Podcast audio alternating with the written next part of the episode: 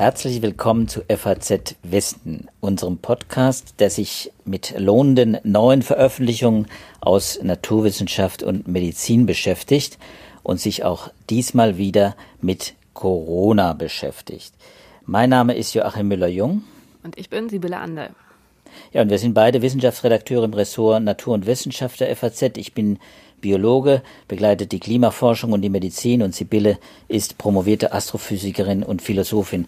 Und Sibylle, heute haben wir ein Thema, äh, das wir auch schon mal in diesem Podcast hatten, aber das wir wahrscheinlich äh, noch nie so dringend behandelt haben äh, wie diesmal, das Thema Mobilität und Infektion. Also die Frage, wie weit Handydaten etwas über die Ausbreitung des Virus und der Pandemie sagen. Und wir haben es ja in den letzten Tagen, gerade als die äh, neuen Lockdown-Maßnahmen äh, bekannt gegeben wurden, erlebt, äh, dass also viele äh, dieser Maßnahmen, die jetzt äh, äh, verlängert wurden bis zum 14. Februar oder auch verschärft wurden, eben viel eben damit zu tun haben, nämlich der Frage, wie wir uns verhalten, wie wir uns bewegen, in welchem Radius wir uns bewegen, also Bewegungsradius, Homeoffice, Ausgangsbeschränkungen und jetzt ganz neu eben auch die äh, Reisebeschränkungen, die ins Gespräch kommen, wieder mal, weil es nämlich darum geht, die neuen Varianten des SARS-CoV-2-Virus ähm, äh, einzuhegen. Und äh, das wird versucht natürlich äh, mit äh, Lockdown-Maßnahmen. Äh, und die Grundlage dieser Maßnahmen sind dann eben oft Mobilitätsdaten, weil sie eben auch ein Indikator sind dafür, wie wir uns verhalten, wie viele Kontakte äh, äh, wir, wir haben. Und Sibylle, vielleicht noch mal ganz kurz, am Anfang sollten wir noch mal klären, warum es diesen Zusammenhang überhaupt gibt, warum man diesen Zusammenhang zwischen äh, unseren Bewegungen, äh, die mit Handydaten aufgezeichnet werden, und den Kontakten überhaupt ziehen kann. Ja, genau, das ist in der Tat die Kernfrage, die sich, glaube ich, viele Menschen in den letzten Tagen und ja, Wochen auch gestellt haben, ähm, dass wir die Anzahl unserer Kontakte reduzieren sollen. Das ist ja ziemlich anschaulich klar, denn wenn wir weniger Leute treffen, dann stecken wir weniger Menschen an, dass das für die Pandemie gut ist äh, oder beziehungsweise für die Pandemie selbst schlecht, für deren Verlauf ähm, günstig. Das ist ziemlich offensichtlich. Wie jetzt die Mobilität mit den Kontakten zusammenhängt, das ist erstmal eine weit weniger offensichtliche Frage.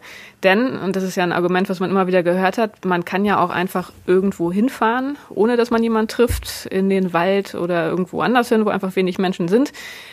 Da würde man dann denken, das ist eigentlich ein sinnvolles und vernünftiges Verhalten. So. Und wenn man diese Einschränkung der Bewegungsfreiheit kritisieren will, ist das eben genau das Argument, dass man sagt, man darf das eben nicht gleichsetzen, die Mobilität und die Kontakte. Also es kann auch gute Mobilität sozusagen geben, die nicht dazu führt, dass die Infektionszahlen direkt hochgehen. Und das war jetzt für mich ein Anlass, in der letzten Woche mal so ein bisschen zu gucken, was die Studienlage dahergibt. Und ähm, in der Tat ist das natürlich was, worauf die Wissenschaftler schon seit Beginn der Pandemie schauen. Denn, wie du schon gesagt hast, Mobilitätsdaten sind im Prinzip relativ leicht verfügbar. Da haben wir hier auch im Podcast schon drüber gesprochen. Google stellt es zur Verfügung. Also da kann man die Mobilitätsdaten zusammengefasst nach Orten oder nach Aktivitäten ähm, direkt für jede Woche abrufen. Also zum Beispiel sind da Freizeitaktivitäten als Poolbezeichnung eine Kategorie oder der Nahverkehr oder wie viel ähm, Zeit die Menschen zu Hause verbringen. Also das sind Daten, die kann man relativ leicht aus den Mobilfunkdaten generieren. Äh, Google ist nicht der einzige Anbieter, der diese Daten erhebt. Von Apple gibt es ähnliche Daten und dann gibt es natürlich noch die Möglichkeit für die Wissenschaftler, direkt zu versuchen, an diese Daten zu kommen ähm, und die dann entsprechend auszuwerten. Und insofern ist dieser Zusammenhang zwischen Mobilität und den Zahlen der Neuinfektionen aus dem letzten Jahr schon relativ gut dokumentiert, sage ich mal. Ähm, und da hat auch jeder Zugriff, Sibylle. Also das nochmal vielleicht klar zu machen, an die Daten kommt quasi jeder ran auch. Also an diese Google-Daten zum Beispiel, das kann sich jeder aus allen Ländern der Welt runterladen. Ähm, das hatten wir hier auch schon mal im Podcast besprochen. Da hatte ich vor ein paar Monaten mich mal dran gemacht, die zu plotten. Hatten wir auch einen äh, Hörer, der das auch gemacht hat. Das ist ganz interessant, sich das anzugucken, gerade im Vergleich, wie so verschiedene Maßnahmen in den Ländern ähm, wirken das steht jedem zur Verfügung. Und wie gesagt, die Apple-Daten, die sind jetzt auch da. Also da kann man sich ziemlich frei austoben, so wie es generell eigentlich auch der Fall ist, dass ziemlich viele Daten im Netz verfügbar sind. Wenn man ein einfaches Plotting-Tool hat, dann ähm, kann man da drin wirklich schwelgen. Also bevor man sich beklagt, dass es zu wenig Daten gibt, oft sind die irgendwo, man muss sie halt einfach suchen. Und auch die Kurven dazu, ne? Man die Kurven, die gibt's auch oft, aber also gut, das ist dann immer eine Frage der, der eigenen Vorlieben. Ähm, mir gefallen meistens die vorgefertigten Plots nicht und insbesondere die von Google sind nicht besonders schön. Also da lohnt es sich schon, das selber zu machen, wenn man es kann. Ähm, aber im Prinzip sind auch die Kurven da. Also absolut, das kann man überall ja. finden. Du hast heute eine, eine, eine Internetseite quasi in unseren Shownotes dann auch mitgebracht. Äh, die finde ich ganz toll. Das ist die von, von Dirk Brockmann äh, vom RKI, der ja dieses Mobility-Projekt hat. Da haben wir ja auch schon mal drüber gesprochen. Und, und diese, diese Grafiken äh, äh und die zugrunde liegenden Daten, die finde ich relativ übersichtlich auch aufbereitet. Genau, das sind zum Beispiel wirklich schöne Plots. Die würde ich auch nicht besser hinkriegen. Äh, definitiv nicht. Die sind wirklich sehr, sehr schön aufgeführt. Die kann man beim RKI ähm, auf den Seiten finden oder man googelt direkt nach RKI Mobility Report. Und da sieht man genau die Daten für Deutschland ähm, über das ganze Jahr, die Mobilitäten auch aufgeschlüsselt nach Bundesländern. Und das ist wirklich sehr interessant zu gucken, wie sich da die Mobilität entwickelt hat. Das wurde ja auch viel diskutiert. Man sieht den Effekt des ersten Lockdowns, wo die Mobilität massiv abgestürzt ist. Da war man dann bei Durchschnittswerten von minus 40 Prozent im Vergleich zum Vorjahr. Dann ist sie über den Sommer wieder gestiegen. Ähm, so im September und Oktober, eigentlich auch schon im August, war es ähm, sogar über den Werten vom vergangenen Jahr. Dann ging es wieder runter und zu Weihnachten, als ja nun schon klar war, wir haben sehr hohe Zahlen und wir sollten möglichst zu Hause bleiben, wir sollten keine Besuche machen, da ging es dann wieder runter, so auf minus 33 Prozent. Ähm, beziehungsweise, ja, also kommt immer natürlich darauf an, welches Bundesland man sich anguckt, aber so grob war das die Größenordnung. Und seitdem, seit dem Ende des Jahres, geht es aber wieder ganz klar hoch. Und wenn man sich heute die Seite anguckt, dann sieht man heute oder vorgestern, am 19. Januar ist das, das Datum, da war die Mobilität bei minus 8 Prozent. Also das heißt, seit den Feiertagen ist der Trend wieder ganz klar zu mehr Mobilität. Und das können wir nachher nochmal diskutieren, was das heißt. Aber das zu verfolgen ist auf jeden Fall sehr, sehr interessant. Was ja auch zeigt, dass die Feiertage schon eine Rolle spielen. Also dieser Holiday-Effekt, dass die Leute einfach auch zu Hause bleiben. An Silvester zum Beispiel wird es wahrscheinlich ganz weit runtergegangen sein und an Weihnachten auch. Äh, das hat man ja auch in den Vorjahren gehabt. Das ist das, äh, da muss man quasi jetzt dann anfangen und, und da kommen wir ins Wissenschaftliche rein. Da muss man jetzt äh, als Wissenschaftler dann anfangen, da herauszuarbeiten, was denn wirklich auf Lockdown-Effekte zurückzuführen ist, also was gewissermaßen verordnete Bewegungseinschränkungen ist und was auch freiwillige Bewegungseinschränkungen ist. Kann man das heute schon? Also da sind die Wissenschaftler aus der Brockmann-Gruppe tatsächlich ähm, gerade dabei. Ich hatte am Anfang der Woche kurz mit ähm, Frank Schlosser und mit der Brockmann telefoniert. Das sind jetzt tatsächlich Fragen, die man auch auf der Grundlage der existierenden Daten ähm, relativ gut beantworten kann. Und ähm, das ist was, was die natürlich gerne wissen würden. Das ist ja für uns alle interessant und auch sehr relevant. Also die Frage, inwiefern ist die Einschränkung der Mobilität auf freiwilliges Verhalten zurückzuführen und welcher Anteil geht wirklich auf die Beschränkungen zurück. Und das ist natürlich eine ganz zentrale Frage, wenn es darum geht, was bringen die Beschränkungen und lohnt es sich überhaupt so massiv in die Freiheitsrechte der Bürger einzugreifen. Und wenn man sich die Bewegungsdaten anguckt, ähm, dann sieht man, dass da schon definitiv ein freiwilliger Anteil da ist. Ähm, die Mobilität, die ging ja auch schon vor dem ersten Lockdown, also vor dem offiziellen Lockdown, deutlich runter. Also insofern ist da definitiv ein großer Anteil, der auf verantwortungsbewusstes Verhalten zurückgeht. Aber wie es genau quantitativ aussieht, das ist was, was jetzt wahrscheinlich bald geklärt werden wird. Und dann wird ja aufbereitet, äh, wie man äh, in Modellen, äh, das solltest du uns vielleicht jetzt mal erklären, wie, wie das dann in, in statistisch und eben auch in epidemiologischen Modellen dann aufbereitet wird, dass man da dann Aussagen treffen kann, inwiefern eben ganz bestimmte Bewegungsmuster eben auch äh, die äh, die Kontaktfreudigkeit und damit auch das Infektionsgeschehen, also die, die, die, das Infektionsrisiko auch beeinflussen. Genau, das ist ja, das hatte ich ja am Anfang schon gesagt, letztendlich die Kernfrage. Also Mobilität kann man messen, aber die Frage, wie die Mobilität mit der Kontaktrate zusammenhängt, die ist erstmal wenig offensichtlich. Es gibt aus dem Anfang oder vom Anfang der Pandemie Studien ähm, aus verschiedenen Ländern, eine sehr eindrucksvolle zum Beispiel aus Italien, wo einfach statistisch geguckt wurde, wie korrelieren die Mobilitätsdaten mit den Zahlen der Neuinfektion. Da wurden auch noch andere Faktoren berücksichtigt. Ähm, die Anzahl der Tests pro Woche, dann auch noch verschiedene Umgebungsvariablen sowie Temperatur und Luftfeuchtigkeit. Und da kam raus, tatsächlich gibt es eine sehr enge Korrelation zwischen Mobilität und der Zahl der Neuinfektionen, verschoben um, das war zu dem Zeitpunkt in Italien, drei Wochen. Also drei Wochen dauert es, bis man die Reiseaktivität der Italiener damals auch in den Fallzahlen gesehen hat, aufgrund von verschiedenen Verzögerungen, über die wir auch schon sehr ausführlich gesprochen haben. Also am Anfang der Pandemie war da erstmal empirisch ein sehr enger Zusammenhang da. Ähm, ist natürlich dann immer die Frage, Korrelation, wissen wir, ist nicht mit Kausalität gleichzusetzen. Um das ein bisschen besser zu verstehen, kann man dann Modelle bemühen. Das ist ja dann oft der nächste Schritt. Auch da haben wir schon mehrfach drüber gesprochen. Da gibt es diese relativ einfachen epidemiologischen Modelle, die die Bevölkerung in verschiedene Gruppen aufteilen. Also die Menschen, die die Krankheit noch kriegen können, die Infizierten, äh, die Infektiösen und dann die, die es schon hatten. Und da guckt man sich dann einfach mit ähm, Ratengleichungen an, wie sich die Infektionszahlen verändern. Und das kann man dann auch in einer Region sozusagen ähm, regional machen, also dass man verschiedene Gebiete einteilt und dann diese Modelle mit Mobilitätsdaten so koppelt, dass man sich anguckt, welche Ströme von Reisenden aus einer Region in die andere und wieder zurückreisen und ähm, dadurch dann modellieren kann, wie sich Infektionsfälle auch geografisch ausbreiten. Da gibt es verschiedene Modelle, ähm, mittlerweile wahnsinnig viele Modellrechnungen, gab es auch frühe Rechnungen aus China, wo dann genau gesagt wurden, werden konnte, wenn man den Bewegungsradius der Menschen in einer bestimmten Art und Weise einschränkt, dann hätte das den und den Effekt auf die Ausbreitung der Krankheit oder beziehungsweise der Infektionen. Und ähm, da konnte man sehen, wenn man die Bewegungsfreiheit einschränkt am Anfang der Pandemie, dann führt das dazu, dass es weniger Neuinfektionen insgesamt gibt ähm, und dass die Verbreitung abgebremst wird. Also dieses typische Flatten the Curve, worüber wir am Anfang sehr viel gesprochen haben, das konnte so tatsächlich hervorgerufen werden. Und da gab es auch eine sehr, sehr spannende Studie, die ist jetzt Ende Dezember rausgekommen, ähm, aus der Brockmann-Gruppe, geleitet von Frank Schlosser, ähm, die sich auch nochmal den Zusammenhang angeguckt hat zwischen Mobilitätsdaten und der Ausbreitung der Infektionen. Ähm, und da war das Interessante, dass die sich genau angeguckt haben, wie das Bewegungsnetzwerk aussieht. Also wie die Reiseflüsse, die Verbindungen zwischen verschiedenen Landkreisen, wie ähm, dieses Netzwerk auf die Ausbreitung wirkt.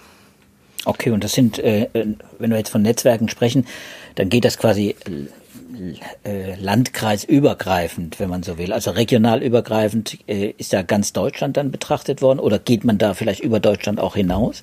Ja, die haben sich tatsächlich Deutschland angeguckt. Die haben sich alle Landkreise und ähm, Städte angeguckt, haben sich dann die Mobilfunkdaten genommen von 43,6 Millionen Nutzern und haben dann einfach geguckt, ähm, wie oft wechselt ein Mobiltelefon den Mobilfunkmast zwischen zwei Ruhephasen von mindestens 15 Minuten. Also so war ein Trip, eine Reise definiert.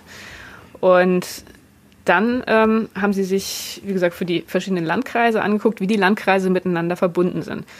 Vor dem Lockdown und nach dem Lockdown. Und da war das interessant, dass sich tatsächlich die Netzwerkstruktur durch den Lockdown deutlich geändert hat. Weshalb die Netzwerkstruktur wichtig ist, ist ja äh, wahrscheinlich auch schon intuitiv klar. Also es ist natürlich absolut relevant, wie verschiedene Regionen miteinander verbunden sind, wie stark und wenn sie nicht direkt verbunden sind, wie viele Verbindungspunkte es braucht, um von einem Landkreis in den anderen zu kommen. Da geht es um die Verbreitung des Virus wahrscheinlich dann auch. Ne? Dass da geht es vor allem dann mhm. genau um die Verbreitung des Virus. Ähm, aber das Interessante ist, dass man aus der Struktur der Netzwerke über die Verbreitungsfähigkeit des Virus schon sehr, sehr viel lernen kann. Wir erinnern uns vielleicht äh, an diese ähm, Regel der ähm, sechs Handschläge, also im Englischen Six Handshakes Rule, dass alle Menschen in der Welt über sechs Handschläge miteinander bekannt sind. Und das ähm, bezeichnet eine ganz bestimmte Art von Netzwerken, die man Small World Networks nennt, also die kleine Weltnetzwerke, ähm, die dadurch charakterisiert sind, dass eben die Anzahl der Kontakte, die zwischen zwei Kontakten stehen, irgendwann nicht mehr größer wird, selbst wenn man das System vergrößert. Also in der ganzen Welt ähm, hat man halt diese relativ kleine Zahl von Mittelsmännern zwischen zwei beliebigen Menschen.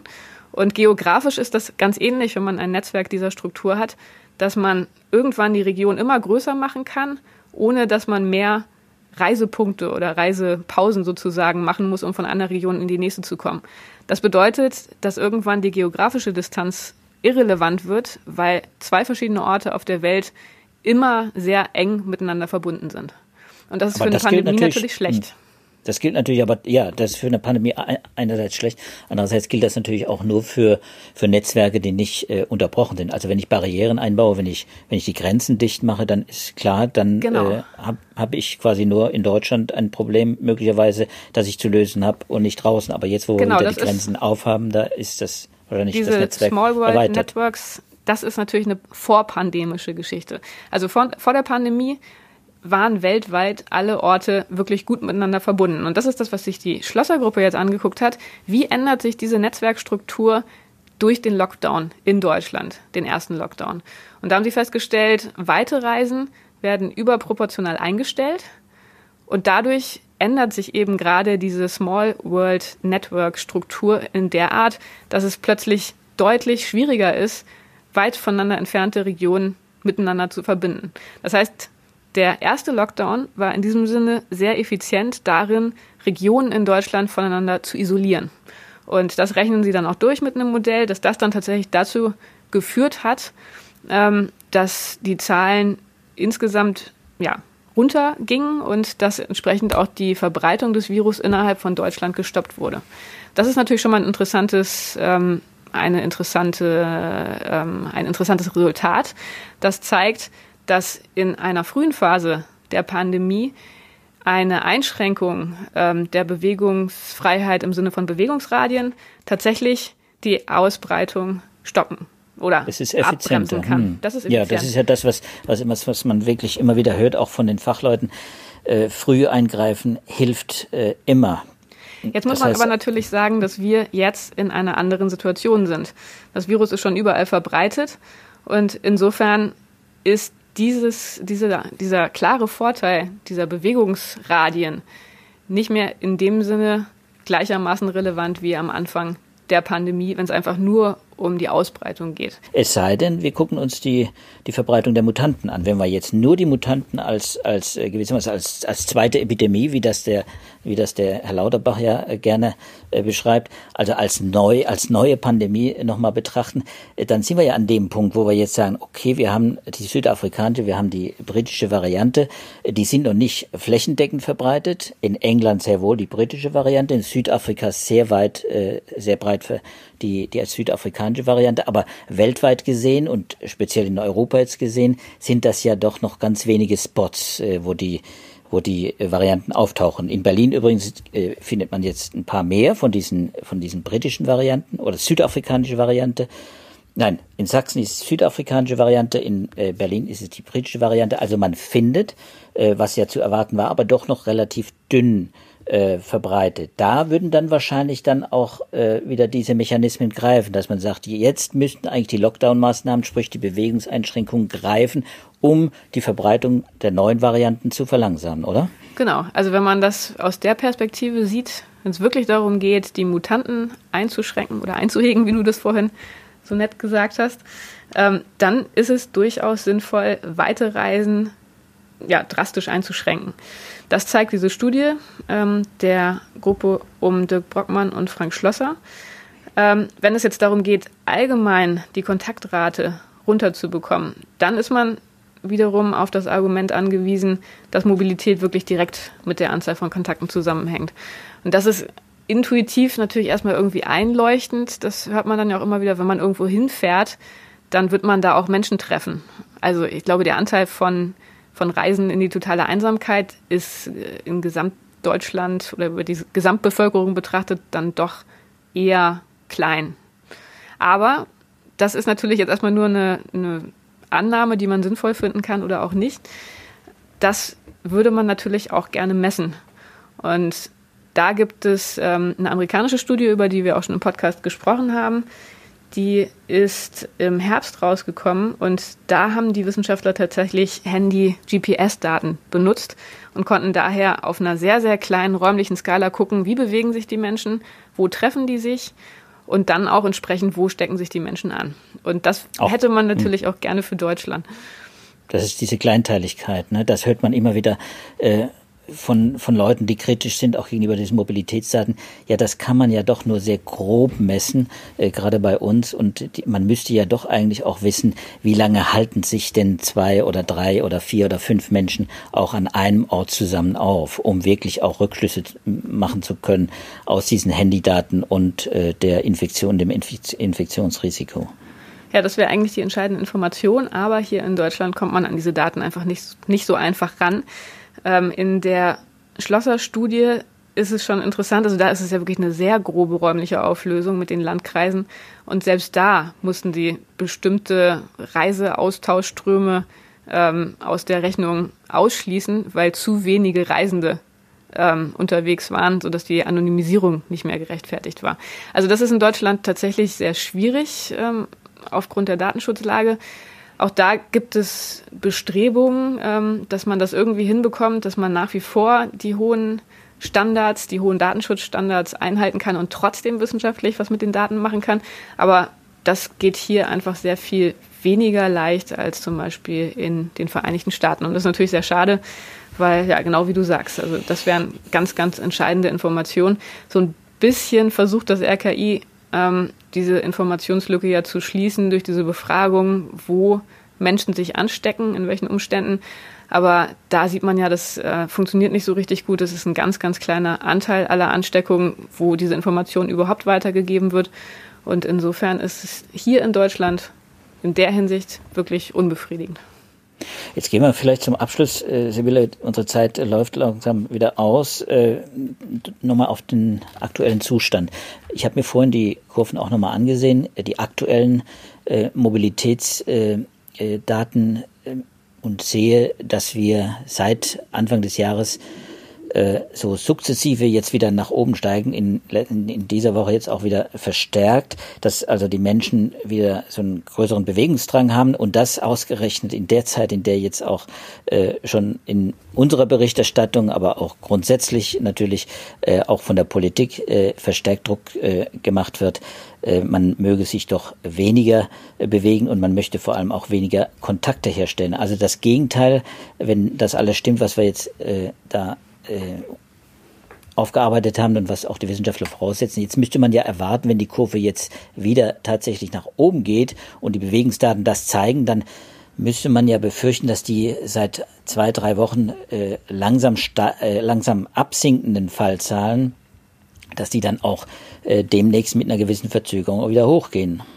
Ja, das ist tatsächlich interessant und ich denke, dass man daran auch noch mal einiges lernen kann darüber, wie hier in Deutschland der Zusammenhang zwischen der Mobilität und der Kontaktrate ist. Denn das ist ja, wie du sagst, also wenn man sich die Kurve anguckt, dann hatte man das Minimum Ende des Jahres und seitdem wächst es wieder sehr, sehr deutlich. Auch interessant, das ist in den Bundesländern auch nicht überall völlig einheitlich. Wenn man sich mal die verschiedenen Bundesländer anguckt, dann sieht man, dass die Stadtstaaten ähm, den größten Rückgang, Rückgang an Mobilität haben, nach wie vor. Also Berlin ähm, ist bei minus 25 Prozent im Vergleich zum Vorjahr. Ähm, den geringsten Rückgang haben interessanterweise die ostdeutschen Bundesländer. Also Sachsen-Anhalt ist bei minus 3 Prozent, Sachsen bei minus 11 Prozent, obwohl, wenn man sich die Inzidenzkarte anguckt, der Osten nach wie vor alles andere als gut aussieht. Also das ist interessant, ähm, wie das alles zusammenpasst. Und es ist ja immer ein bisschen schwierig, diese zeitliche Verzögerung einzuschätzen. Also ich glaube, in Deutschland ist es mittlerweile so, dass es halbwegs schnell geht, würde ich denken. Ich habe mir ja neulich mal die RKI-Daten angeguckt, die Meldedaten, weil mich das selber interessiert hat, wie lange es dauert, äh, bis die Daten von den Gesundheitsämtern zum RKI kommen. Ähm, da war wirklich ein sehr geringer Prozentsatz, also es war unter vier Prozent der Daten älter als eine Woche. Also das ist, würde ich sagen, momentan jetzt gar nicht so schlecht. Und wenn man jetzt davon ausgeht, so nach fünf, sechs Tagen ähm, spürt man Symptome, geht zum Arzt, dann dauert es eine Weile, bis das Testergebnis da ist. Also ich glaube, vielleicht so bei mit zwei Wochen liegt man nicht so ganz verkehrt. Und okay. dass die Zahlen immer noch so deutlich runtergehen, obwohl die Mobilität seit Anfang des Jahres deutlich steigt. Ist interessant, also ich bin gespannt, ähm, ob sich dieser deutliche Rückgang der Neuinfektion, ob sich der in den nächsten Tagen dann doch abschwächt oder ob man daraus vielleicht doch auch folgern kann, dass die Deutschen ja eine Art der smarten Mobilität verfolgen, also dass sie verantwortungsbewusst mit ihrer Mobilität umgehen. Das ist natürlich das heißt, letztendlich sie, die entscheidende Frage. Dass sie sich dann auch wirklich adäquat, hygienisch adäquat dann äh, verhalten, wenn sie sich treffen, dass sie also die Kontakte nicht reduzieren in dem Sinne, aber dann die Maßnahmen auch wirklich einhalten und dann hoffentlich nicht das Virus übertragen. Das ist das, ja äh, Sinn und Zweck der Sache. Das war auch interessanterweise ja die, das Fazit dieser Nature-Studie auf der Grundlage dieser sehr räumlich feinkörnigen Daten aus Amerika, dass ähm, da gesagt wurde, man kann relativ klar sagen, wo man sich ansteckt. Ja, das war Anfang des Jahres, da war in den USA auch noch ziemlich viel offen, aber die hatten ja ziemlich klar identifiziert, wo die Ansteckungen stattfinden, also drinnen in schlecht belüfteten Räumen, wo viele Menschen sind, etc. Das wissen wir mittlerweile alles. Und deren Fazit war, wenn man diese Orte versucht zu vermeiden, dann ist schon sehr, sehr viel geholfen. Dann muss man nicht die Mobilität insgesamt runterfahren. Das ist natürlich ähm, auch wieder ein bisschen ein unbefriedigendes Resultat, weil wir wissen mit der, mit dem Verantwortungsbewusstsein, ja, also ich, ich weiß nicht, inwiefern wir alle mittlerweile nach all den Monaten da jetzt noch so große Hoffnung haben, dass man darauf völlig setzen kann. Aber gleichzeitig, ähm, also wenn man sich die Daten anguckt, ich glaube, in Deutschland sind die meisten, würde ich jetzt mal optimistisch sagen, doch noch relativ verantwortungsbewusst und sind sich also haben zumindest das Ziel, diese, diese sehr gefährlichen Kontexte möglichst zu vermeiden. Ich weiß nicht, was da dein Eindruck ist. Ja, ja, das kann man natürlich nur hoffen, jetzt vor allem äh, mit Blick auf die neuen Varianten, die ja nun ansteckender sein sollen, äh, deutlich ansteckender, leichter übertragbar sein sollen, die ja noch ein zusätzliches Risiko damit auch auch bergen. Und äh, da wäre natürlich schon wichtig, dass äh, die Mobilitätsdaten und die das Kontaktverhalten sich dann hoffentlich dann auch entkoppelt. Denn wenn das wirklich jetzt mit den Mobilitätsdaten und den Infektionszahlen äh, weiterhin parallel laufen würde, dann wäre das ein schlechtes Zeichen für die Beratungen Anfang Februar, wenn die, wenn die Kanzlerin mit den Ministerpräsidenten wieder zusammensitzt und über die über die über das Schicksal äh, äh des Lockdowns, über unser äh, Lockdown-Schicksale dann auch äh, verhandeln. Also und werden wir sehen. Äh, wir werden das insofern, natürlich äh, genau. Ja, Blick das sollte haben. insofern auch tatsächlich ein Fazit sein dieser Studien, ähm, gerade mit dem Blick auf die Mutanten, dass es sich tatsächlich epidemiologisch lohnt, auf längere Reisen zu verzichten, weil man dadurch die Ausbreitung dieser Mutanten, die sehr gefährlich werden können, da haben wir auch schon drüber gesprochen, sehr ausführlich, ähm, dass man die versucht, so lange wie möglich zu verzögern. Und ansonsten, ja, genau wie du sagst. Also ansonsten wissen wir ja, glaube ich, alle, was vernünftiges Verhalten ist. Aber die Rolle dieser weiten Reisen, ähm, die ist, glaube ich, was, was man durchaus nochmal ja, ins Bewusstsein ähm, ja. setzen kann und nochmal betonen kann. Ja, wobei ich ja fest daran glaube, dass, dass die die Erhöhung der Mobilität, die wir jetzt gerade erleben, auch wahrscheinlich eben diese Berufsmobilität ist, die Pendlerei, äh, die jetzt wieder mit dem Jahresbeginn eingesetzt hat. Äh, da wäre wieder das Stichwort Homeoffice äh, und da muss ja auch äh, viel passieren. Das hat man ja auch gehört und das war ja auch ein ganz kritischer Punkt äh, bei den Verhandlungen in Berlin, dass man tatsächlich die Leute dazu bekommt, eben diese Pendelei mit, vor allem mit dem öffentlichen Nahverkehr, eben beim Individualverkehr ist das wieder was ganz anderes, natürlich äh, zu reduzieren. Ja, Sibylle, ich glaube, äh, jetzt ist unsere Zeit wirklich abgelaufen. Ja. Ich glaube, das war's auch für heute in unserem Podcast äh, FAZ Wissen. Äh, bevor wir äh, jetzt uns verabschieden, noch ein wichtiger Hinweis, äh, dass wir uns natürlich nämlich, dass wir uns natürlich auch über äh, Anregungen und Kommentare Ihrerseits äh, freuen. Ich, äh, wir sitzen hier, haben ein Postfach wissenschaft.faz.de und wenn uns das angucken, wir haben schon auch auf die vergangenen Podcasts einige interessante Anregungen bekommen, die wir gerne auch aufgreifen und dann für spätere äh, Themen und äh, äh, Aufnahmen dann auch äh, verwenden. Und natürlich freuen wir uns, wenn Sie auch beim nächsten Mal dann wieder mit dabei sind. Wenn Ihnen die Folge gefallen hat und äh, Sie auch die nächsten Folgen nicht verpassen wollen, dann können Sie uns natürlich gerne auch bei jedem Podcatcher abonnieren. Bleiben Sie gesund, sage ich und sagt Sibylle. Ja, ich sage auch Tschüss und bleiben Sie gesund. Tschüss.